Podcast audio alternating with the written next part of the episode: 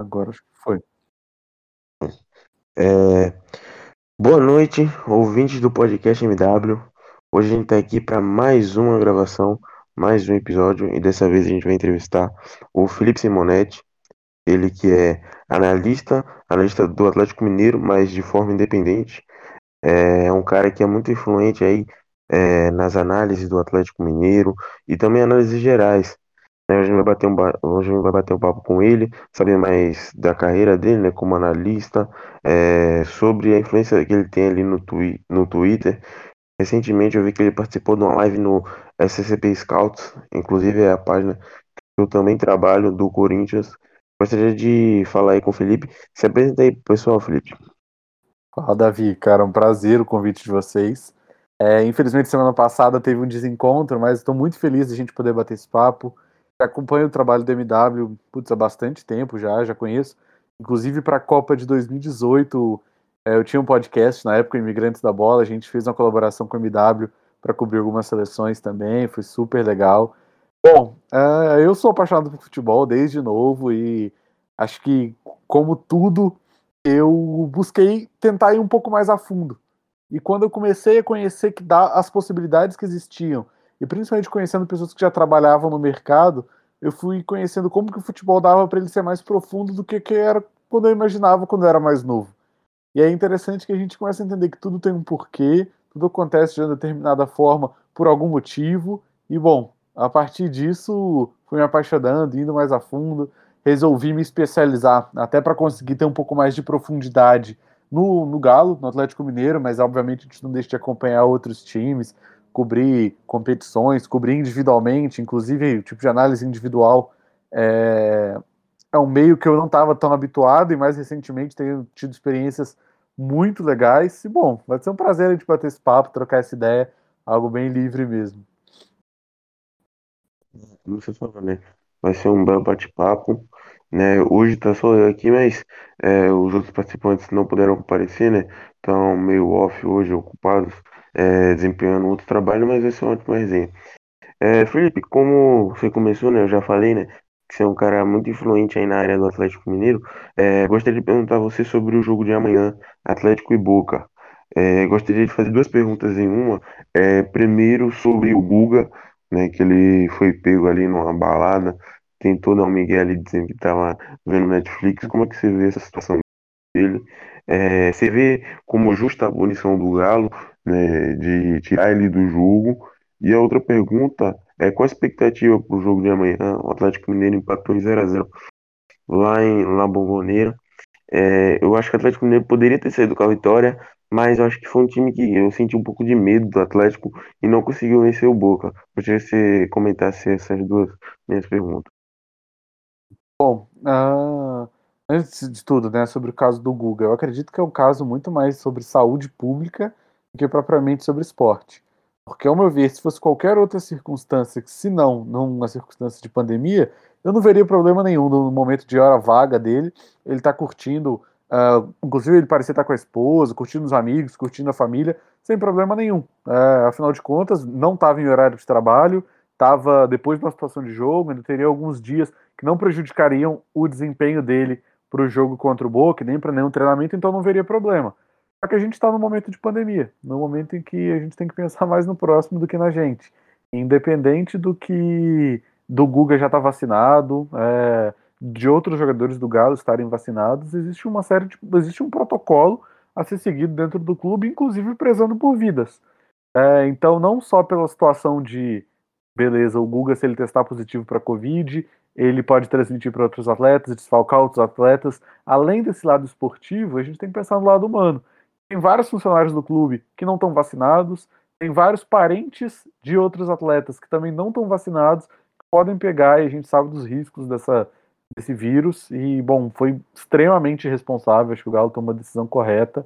É, não teria outra decisão senão afastar o jogador, no mínimo pelo período de isolamento social, é, até que não, não esteja mais numa situação de contagiar outros companheiros e outras pessoas e independente da partida, né? Independente do adversário ser o Boca, se fosse um jogo do Campeonato Mineiro, a situação deveria ser mantida, independente do nível de dificuldade da partida. Sobre o desempenho do Galo na bombaneira, é, não vou dizer medo, porque o Boca, enfim, jogou, fez uma partida boa, mais defensiva talvez do que a gente estava habituado a ver de um Boca ou esperar do Boca Juniors na Bomboneira, mas o Atlético sentiu o peso de jogo de Libertadores. Um jogo intenso, talvez a partida mais intensa que enfrentou até agora na temporada, e curiosamente vinha de uma partida bastante intensa também contra o América.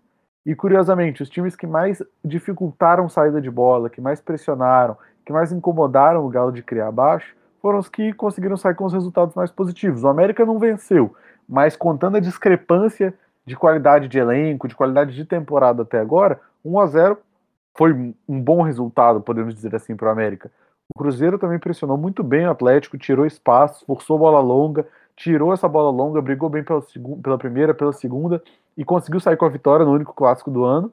E agora o Boca a mesma coisa, sai com 0 a 0 Claro, para o Galo é um resultado melhor do que para o Boca, não tenho dúvidas disso, mas dadas as circunstâncias, acho que os argentinos conseguiram cumprir o objetivo deles e jogar por um jogo, jogar por uma bola, que talvez seja essa, essa oportunidade do jogo de volta. Vejo que o Galo vai estar mais tranquilo para jogar em casa, ao menos espero. Já vai ter o Dodô de volta. É, o Dodô, inclusive, jogou no fim de semana. Isso acredito que é um ponto extremamente positivo, um jogador que fazia falta ao Galo. É, inclusive passa por algumas experiências, né? O próprio Nacho agora foi poupado no fim de semana, já pensando no jogo de, do meio de semana agora contra o Boca, no jogo de amanhã. Uh, inclusive o time vem com força total, sem problemas. Obviamente tem alguns outros desfalques, mas nenhum jogador titularíssimo.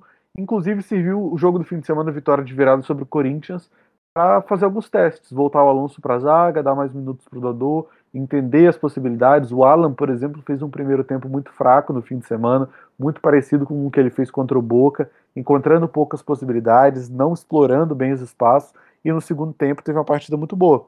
Ainda que o modelo de marcação seja diferente, acho que o Galo se expôs em uma partida difícil contra o Corinthians, que traz um resultado positivo para enfrentar o Boca no Mineirão.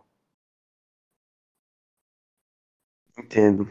É, para mim, o Atlético Mineiro é favorito, né, tanto no primeiro confronto, né, no jogo que foi 0x0. No jogo de volta, continuar afirmando, para mim, o Atlético Mineiro é favorito.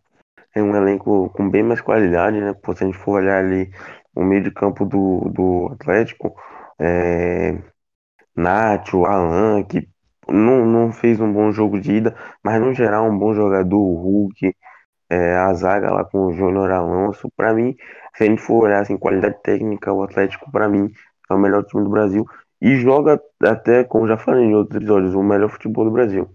É, a minha pergunta agora é sobre o Cuca. Como você vê o trabalho do Cuca? Você vê um bom trabalho? É, você acha que ele tira tudo que esse time pode oferecer? Você acha que ele tem um bom esquema tático? Você acha que ele tem muita coisa ainda a melhorar? Muita gente, quando ele foi contratado, disse não, que ele é um, um técnico ultrapassado, né? Sair de São Paulo para Cuca tal. É um técnico que tem história no clube, né? Já ganhou a Libertadores 2013. Comenta aí um pouco isso. Bom, é, eu acho que o ponto também da chegada do Cuca, em certo ponto, trouxe uma polêmica não só pelo fator esportivo, né? A gente sabe que outros vários pontos de questão social foram envolvidos também na contratação do Cuca. Isso gerou muita discordância dentro do clube e gera até hoje, né? É, e entre a própria torcida. Sobre, sobre o trabalho dele, se limitando a esse ponto, eu acredito que foi uma virada de chave muito grande no primeiro momento do São Paulo para o Cuca. O Lucas Gonçalves, que foi quem fez um trabalho intermediário, é um trabalho interino no começo da temporada, vinha fazendo uma, uma transição boa de trabalho para um jogo menos posicional, mas ainda com mais liberdade, mas ainda assim seguindo a filosofia do jogo de posição que o São Paulo implementou uh, no Galo no ano passado. O Cuca vem mudando um pouco desse, dessa filosofia, aposta um jogo mais voltado para transição, um jogo mais voltado para bolas longas, com muita mobilidade, então a gente não vê mais posições fixas, a gente vê um quarteto ofensivo muito móvel, mudando formação, optando sempre por, jogar com dois volantes, laterais entregando amplitude e, e, mais profundidade, não construindo desde baixo. Então a gente viu muito, participação até um pouco menor do Ederson, talvez, no jogo com os pés, então a gente viu muitas mudanças, e obviamente isso demora tempo a ser assimilado. É, outros jogadores chegando também, né, querendo ou não, Hulk chegando, Dodô chegando, Nacho chegando, outros jogadores se recuperando e se, e se acostumando também, o Vargas mesmo, não, não tinha tido muitas oportunidades em 2020. É, o próprio Zarate teve uma lesão, o Dylan Borreiro, outros jogadores mais jovens também, tendo outras oportunidades. E foi uma virada, virada muito grande de trabalho. Eu acho que ainda dá para extrair mais. É, acho que o Galo tem alguma dificuldade, principalmente quando joga pressionado. O São Paulo, quando jogava pressionado, talvez ele fazia suas melhores partidas, tinha muita dificuldade contra times que entregavam o campo. Esse não é o caso do Cuca. É, talvez partida ruim nesse sentido tenha sido só contra o Laguaira, né, pela fase de grupos da Libertadores ainda, na estreia da Libertadores. Mas fora isso, boas partidas mesmo contra times que jogam fechado. Acredito que entrega muito bem, principalmente defensivamente. É, ainda em vários momentos opta por fechar, abre o placar e fecha o time, mas ainda assim é um time muito seguro, principalmente quando está concentrado, consegue tirar os espaços, muda o modelo de marcação para uma marcação completamente por encaixes, então bastante individualizada, perseguições mais longas, dificulta o trabalho do adversário, exige muita concentração, mas tem extraído isso bem dos jogadores. Acho que também tem extraído bem de individualidades do, no, no último terço, com Hulk, Savarino, Nath, o próprio Zarate quando joga por ali, mas ainda falta explorar um pouco mais. Eu vejo que, por exemplo, um Keno, que ainda está lesionado, que foi o melhor jogador do Atlético no, na última temporada, vem sendo deixado de lado por uma mudança em 180 graus do modelo de trabalho. Então, talvez a gente precise repensar algumas coisas, mas acho que é um bom trabalho, um trabalho consistente, sem dúvida. Talvez não encante em vitórias como encantava o time do São Paulo, mas também não, até o momento, não decepcionou como o São Paulo decepcionou em alguns momentos de derrota. É, só para você, qual o principal jogador do Atlético, Nath ou Hulk? Complexo, viu? Ah, hoje eu vou colocar o Hulk. O Hulk participa mais de, de gols, ele constrói mais oportunidades sozinho ainda do que o Nath. É, né? Tem, eu também, eu prefiro o Nath, eu acho o cara tem muita qualidade, velho. O cara consegue, às vezes você olha o jogo, o cara tem todos os locais, tá sempre correndo, tá criando, é um cara que também tem espírito de liderança. É um cara que, né, vai ser ídolo do Atlético aí, com certeza, se ele ficar um tempo. Joga muita bola, né? Eu o Nath é incrível. O Nath é incrível é, também, sou super fã. Mas o Hulk também, né? Uma fase é, muito boa. Eu penso principalmente no modelo de transição do Hulk, que muitas vezes exige um jogo mais físico, exige muitas vezes brigar com o pivô, e o Hulk se mostrou muito completo como 9. Infiltrando, chegando na área para finalizar, fazendo pivô, baixando para se associar. Foi uma grande surpresa, eu acho, porque o Nath talvez a gente esperasse esse desempenho todo dele armando. O Hulk, a forma como ele é completo hoje, acho que surpreendeu muita gente. É verdade, teve gente que quando o Atlético trouxe o Hulk, disse, não, o cara já tá velho. Tem gente falando de Copa 2014. Pra mim não tinha nada a ver, né? O Hulk ah, tá se provando aí, tá jogando bastante. É um cara que no jogo lá contra o Corinthians, que ele jogou é brincadeira. Ele golaço de falta ainda. O primeiro também foi um, um muito bonito gol. É, e agora a minha pergunta, né, só me dando em cima, qual, qual a principal competição do Atlético Mineiro? Quando a gente tem um, quando o Atlético tem é um elenco com muita qualidade, é, mas a gente precisa entender que existe um foco né, dos clubes, né? Por exemplo, se a gente voltar no Flamengo 2019, o foco era mais a Libertadores. Se a gente volta para o Palmeiras 2018, era um time que tinha dois times, né? Um time para a Copa e um time para Campeonato Brasileiro. Qual é o foco do Atlético Mineiro? É realmente a Libertadores, ou talvez um brasileiro, um brasileiro na Copa do Brasil, ou tudo, né? Mas tudo eu acho bem complicado. eu fico muito feliz que o Galo hoje tem um elenco profundo que dá para brigar por tudo. Não vou dizer ser campeão de tudo, porque isso aí depende de muitos fatores. Mas cada vez mais a gente vê que o futebol é feito para o elenco profundo, né? Querendo ou não, o Flamengo ganhando brasileiro e Libertadores em um ano, e o Palmeiras ganhando Copa do Brasil e Libertadores em outro, mostram como ter um elenco profundo uh, te possibilita brigar por mais de uma coisa. Até porque a gente sabe que numa final, você vai lá, briga a competição inteira, chega numa final de Libertadores, jogo único, é uma bola na trave que não entra e é um pênalti mal marcado para outro lado, cara, você perdeu um título. Então, você também tem que brigar em mais frentes. Eu acho que o Galo tem profundidade do elenco para brigar por tudo, mas a prioridade nesse momento ainda me parece ser a Libertadores. O caso, por exemplo, é justamente ter entrado com o time reserva no jogo contra o América, pensando no jogo contra o Boca, e ter entrado com um time misto também para jogar contra o Corinthians, também pensando no jogo contra o Boca. É, Libertadores também é uma competição e tudo bem, passada essa fase, se tudo der certo, ainda vai ter quarta, semi e aí final, a gente pode colocar mais cinco jogos. Enquanto o Campeonato Brasileiro a gente ainda tem final de primeiro turno um segundo turno inteiro. Então, de certa forma, eu acredito que é possível sim conciliar as duas competições. Mas se algum momento tiver que escolher, eu vejo o Galo escolhendo pela Libertadores. É, é, como você falou, né? Pô, aí no jogo contra o América e do Corinthians já focando na Libertadores. Acho que o principal foco do Atlético Mineiro mesmo vai ser a Libertadores. É, agora, uma pergunta, né, meio questionamento aqui, galera, tinha lá do início do trabalho do Cuca até acho que até as primeiras rodadas do Brasileiro. Eu não sei, então por isso que eu vou perguntar também. É, eu vi muito no, no, naquele time do Atlético Mineiro, principalmente no primeiro jogo, primeira rodada, se eu não me engano, contra o Fortaleza, que era um time que tipo fazia 1 a 0 e não tentava criar, não tentava impor mais o jogo dele tentava ali mais administrar. Você ainda vê o Atlético com essa cara, um time que faz 1x0 e tenta administrar? Ou é um time que. É porque eu não sei, né? Ainda não, tô, não acompanho muito bem o Atlético. Ou você vê o Atlético Mineiro como um time que já tá fazendo 1x0 e já tá buscando mais, devido à qualidade do elenco. Acho que esse talvez seja um defeito do trabalho do Cuca, se tiver algum ponto pra gente apontar. É um time que muitas vezes opta por ser mais conservador mesmo. O jogo contra o Cuiabá, ao que quatro, cinco rodadas no máximo. Foi um jogo difícil de consumir por causa disso. Foi um, um jogo que saiu muito pouca oportunidade, saiu 1 a 0 e o Galo não finalizou no, no segundo tempo. O jogo contra o Flamengo já mostrou um, um, desempenho diferente, mas também o Flamengo era um time que buscava o jogo e o Galo encontrou espaço, principalmente quando pressionou alto. É, contra o Corinthians o cenário já foi diferente, mas eu vejo sim um Galo que ainda opta muitas vezes por marcar, baixar o bloco, se concentrar, tirar os espaços, e tem conseguido fazer bem isso, tem conseguido sofrer poucos gols, que em média está sofrendo menos de um gol uh, por jogo fora de casa, que é um número muito bom. É, me parece sim ser uma prioridade do trabalho do Cuca. Em algum momento pode se, se expor demais nesse sentido, mas me parece inclusive ser uh, proposital, ser um movimento proposital do treinador, optando por uma situação mais, mais conservadora mesmo dentro da partida. Entendendo. Tô entendendo o seu ponto, né? Que geralmente é isso, né?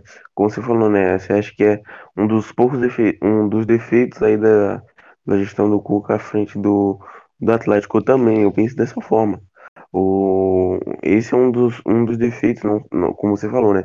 Eu não tinha muita propriedade para falar, mas do que eu do Atlético Mineiro, esse era um dos principais defeitos, né? Pô, um time com uma qualidade daquela, às vezes tá tentando é, baixar um pouco as linhas, é, prender mais o jogo. Acho que não, deveria ir, ir mais para ataque, propor mais o jogo. Mas vamos ver aí pro próximo jogo de amanhã. É, seu placar pro jogo de amanhã, Felipe. Olha, eu vou ter que ser otimista, né? Se eu não for otimista, quem que vai ser? Mas certamente não é um jogo fácil. Eu aposto, inclusive, já que você, a, gente puxou, a gente puxou esse assunto sobre ser mais conservador, muitas vezes fazer o placar e baixar as linhas, aposto 1x0 para o Atlético, um jogo sofrido, é, talvez como tenha sido o primeiro, com muito pouco espaço para os dois times. O Boca ainda fez 1x0 no outro jogo, num gol anulado, também super contestável, depois um possível pênalti que não foi marcado, mas um jogo com pouquíssimos espaços, acho que a situação vai se repetir. O Atlético fez alguns testes interessantes contra o Corinthians, até falei um pouco isso sobre, meu, sobre uh, um pouco sobre isso no meu Twitter. Pode ser que a gente veja se repetir, mas obviamente existe a dificuldade de uma marcação muito agressiva por encaixes do Boca.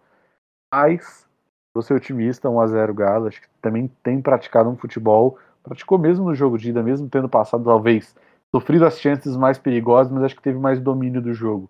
1 a 0, é, se puder escolher quem vai marcar o gol, o gol do Hulk também, que merece. Eu, eu também vou mais por essa linha, né? Acho que vai ser por ali 1x0, um, um 2x1, algo assim no máximo. Acho que vai ser um jogo bem parecido com o primeiro. Porque se gente para pensar, esse Boca aí não é aquele Boca que a gente conhece 2010, do Riquelme. É um time que tem até um pouco de, de de problemas técnicos no elenco. Às vezes é um time que é muito truncado, um time que é, nunca viu o Boca desse jeito, né? Se a gente olha para 2018, era um time que propunha jogo, que é para ataque. Esse time é mais pragmático tal. É, acho que vai ser 1 a 0 mesmo. Acho que um gol. Se eu vou chutar um gol do Júnior Alonso, o Alonso Hever de cabeça. Né? Você lembra aí, né? O Leonardo Silva fez um gol na final do, da Libertadores. Cara, o Hever eu não sei se joga, né? Porque não. ele teve. Ele machucou no jogo de ida. Não sei como ah, é, tá né? a situação dele para esse jogo de volta. Mas é uma possibilidade. O Alonso então, seria lei do ex, né? Então seria. É, um, gol, é, um gol de cabeça aí no escanteio. É bem a cara do Atlético fazer um gol desse aí, um, já indo mais pra parte, pra parte final do jogo. É, agora eu gostaria de perguntar a você, mas voltando para a parte brasileiro, é, esse elenco do Galo, você acha que ele vai conseguir é, manter essa constância no campeonato, caso é, foque mais em Libertadores, que a gente pode pensar no Campeonato Atlético Mineiro, é um caminho bem pesado lá pela Liberta. É, você acha que tem condição de manter, mesmo tendo um elenco, como você falou, um elenco mais profundo, tem times que, a gente, que às vezes a gente vê que muitas vezes não conseguem manter isso, tipo Palmeiras 2018, 2019. Tudo bem que teve o Flamengo que foi avassalador, mas o Palmeiras de 2018 não foi um time muito bom. Poderia ter, poderia ter tentado manter. Como é que você vê esse time? Você acha que ele tem condições de manter no Brasileiro uma sequência e ir bem na Libertadores também?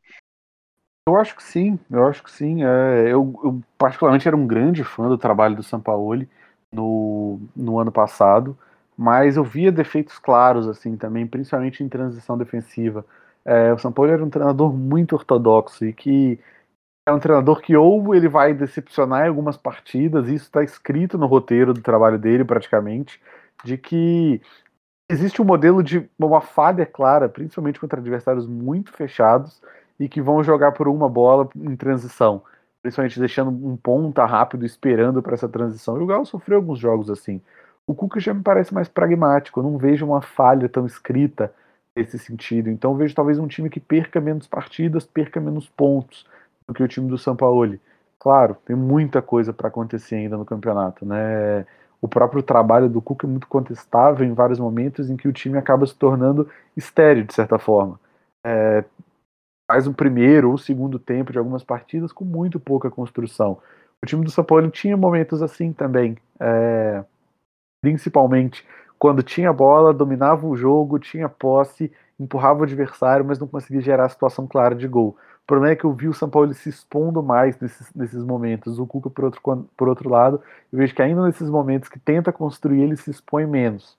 Bom, pode ser uma possibilidade. E outra, é, no ano passado, eu, assim, eu não acredito que o único mérito é do time que foi campeão, sabe? E no ano passado o Flamengo foi campeão com uma diferença de três pontos para o Atlético, sei lá, um ponto para o Inter, algo do tipo. É, então, certamente, é aquela coisa que se a gente pegar na tabela e voltar alguns jogos, é, se é um gol que o Marquinhos perdeu contra o Fluminense no primeiro turno, às vezes o Galo era campeão, sabe? Ou então o próprio Flamengo, se o Flamengo não tivesse atropelado, tropeçado para o Atlético Goianiense na primeira rodada, talvez tenha sido campeão com mais folga. Esses detalhes, eu acho que no longo prazo é o que talvez vá fazer diferença lá na frente, porque quando a gente fala de Flamengo, Palmeiras e Atlético, talvez os três times com mais potencial, elenco mais profundo, com maior investimento, é o detalhe que vai decidir. Principalmente um ano que a gente ainda está falando de Covid, a gente ainda está falando de jogador sendo convocado em data FIFA, então teve essa dificuldade agora forte da Copa América, é, e, por exemplo, dificuldade de Olimpíada, que o Galo vai sofrer com a ausência do Arana, certamente outras datas FIFA, então tem toda essa complicação devido ao calendário do futebol brasileiro e que obviamente prejudica esses times, principalmente quem tem jogador que constantemente é convocado. Então, acredito que no longo prazo não foge muito desses três times. Talvez um Bragantino aí brigue também, pressione em cima, tem feito um trabalho muito interessante, mas em relação à consistência de longo prazo, os times que vão menos oscilar, eu chutaria mais dentre esses três. E acho que o Galo briga sim. É, também concordo com você, né? É, o Atlético vai ficar mais ou menos entre Flamengo, o Atlético e Palmeiras é essa briga do campeonato. E como você falou, né? Um jogo, às vezes até um lance como um gol, é, pode mudar totalmente o campeonato, né? É, quando, o Atlético, quando o Grêmio anunciou lá o Douglas Costa, eu falei, pô, o Grêmio vai ser campeão brasileiro. A última vez que o Grêmio foi campeão foi em 95. Eu falei, pô, Douglas Costa, Rafinha. Diego Costa tá jogando muito, se eu não me engano, tá com 11 gols em 10 jogos, era 10 jogos, 10 gols, um negócio assim. Eu falei, pô, o Grêmio vai vir forte pra, pra esse brasileiro. Aí o que aconteceu? O Grêmio aí, eu acho que já não dá mais. E como você falou, tempos de Covid, jogadores convocados, o Grêmio, tá complicado. É, Exato, o Grêmio também era um é. time que eu botava muita fé e eu fico muito feliz que essa temporada a gente vê uma temporada de altíssimo nível no futebol brasileiro. É, sempre com jogador.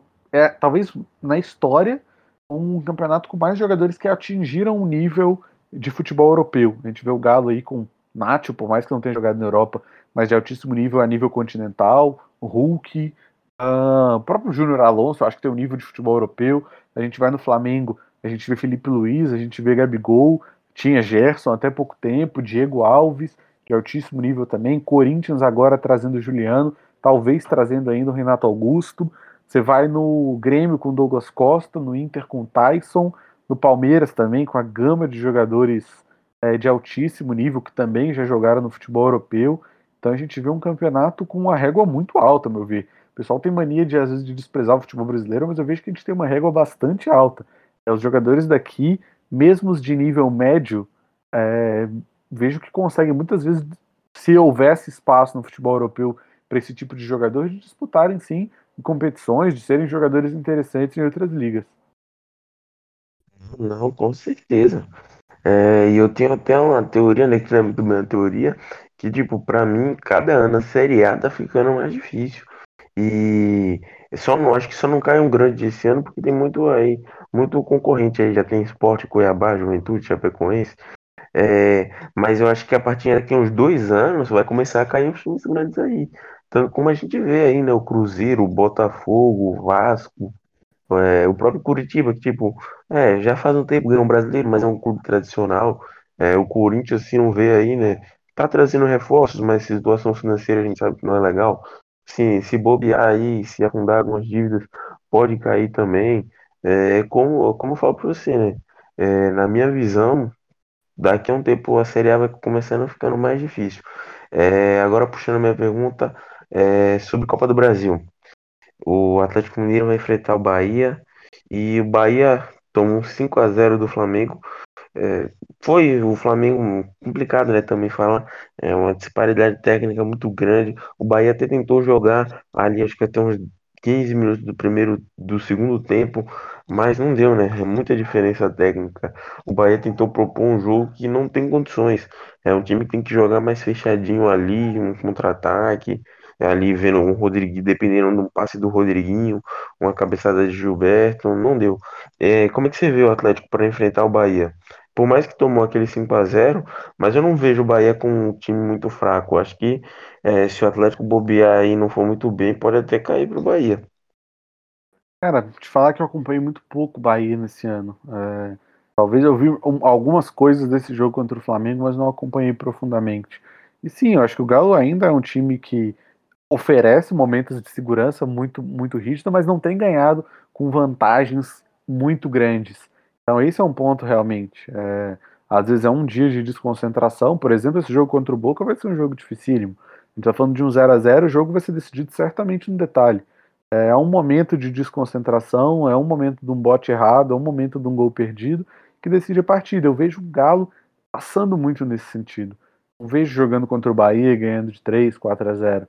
Vejo um jogo de 1 a 0, um jogo de 2 a 1, poucas diferenças. A gente sabe, o futebol, o acaso tá aí também. Tá aí para todos os times, independente de qualidade. E às vezes é um quando você não constrói uma gordura dentro de uma partida, você corre risco, sem dúvida nenhuma.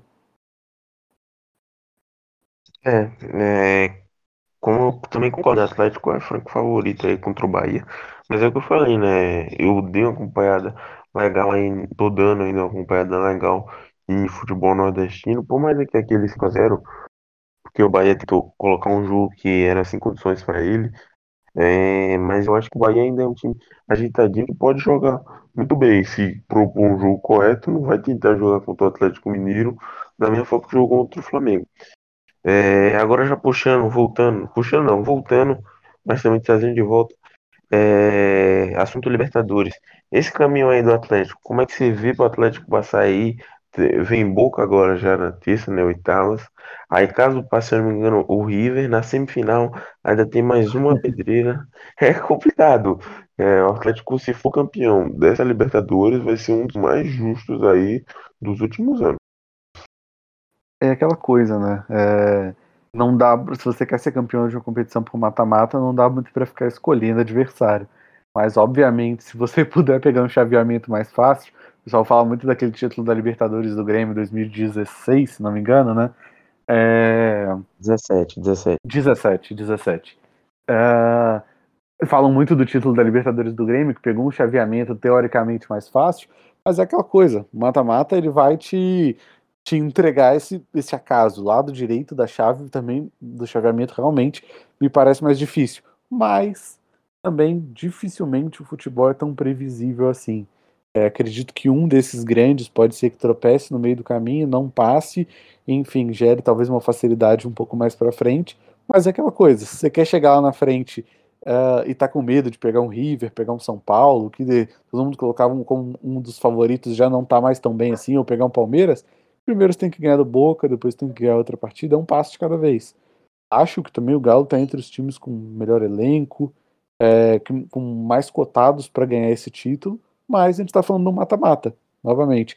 Eu acho que o campeonato de longo prazo, como o Campeonato Brasileiro, ele premia uma atuação mais regular, que nem a gente falou. Um detalhe, muitas vezes num campeonato muito disputado, ele pode decidir a competição, mas ainda assim você tem margem para corrigir, você pode errar aqui e corrigir no longo prazo. No mata-mata, não. É um dia de azar, um dia de desempenho abaixo, você está eliminado, perdeu a oportunidade do título.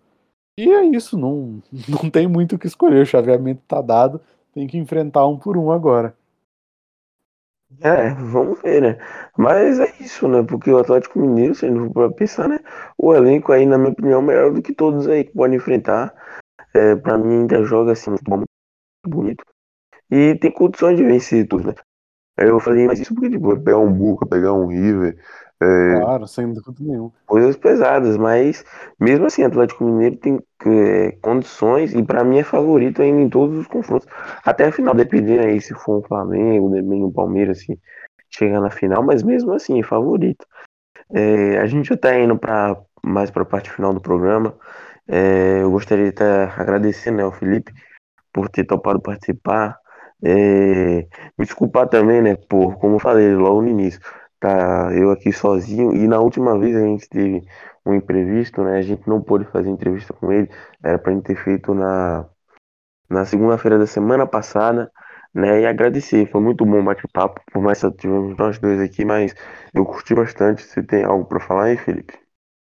O prazer foi todo meu. É, admiro demais o trabalho que vocês fazem. Eu acho que toda, todo o trabalho sendo feito em prol da gente pensar o futebol de uma maneira diferente, da gente difundir conhecimento, é super bem-vindo.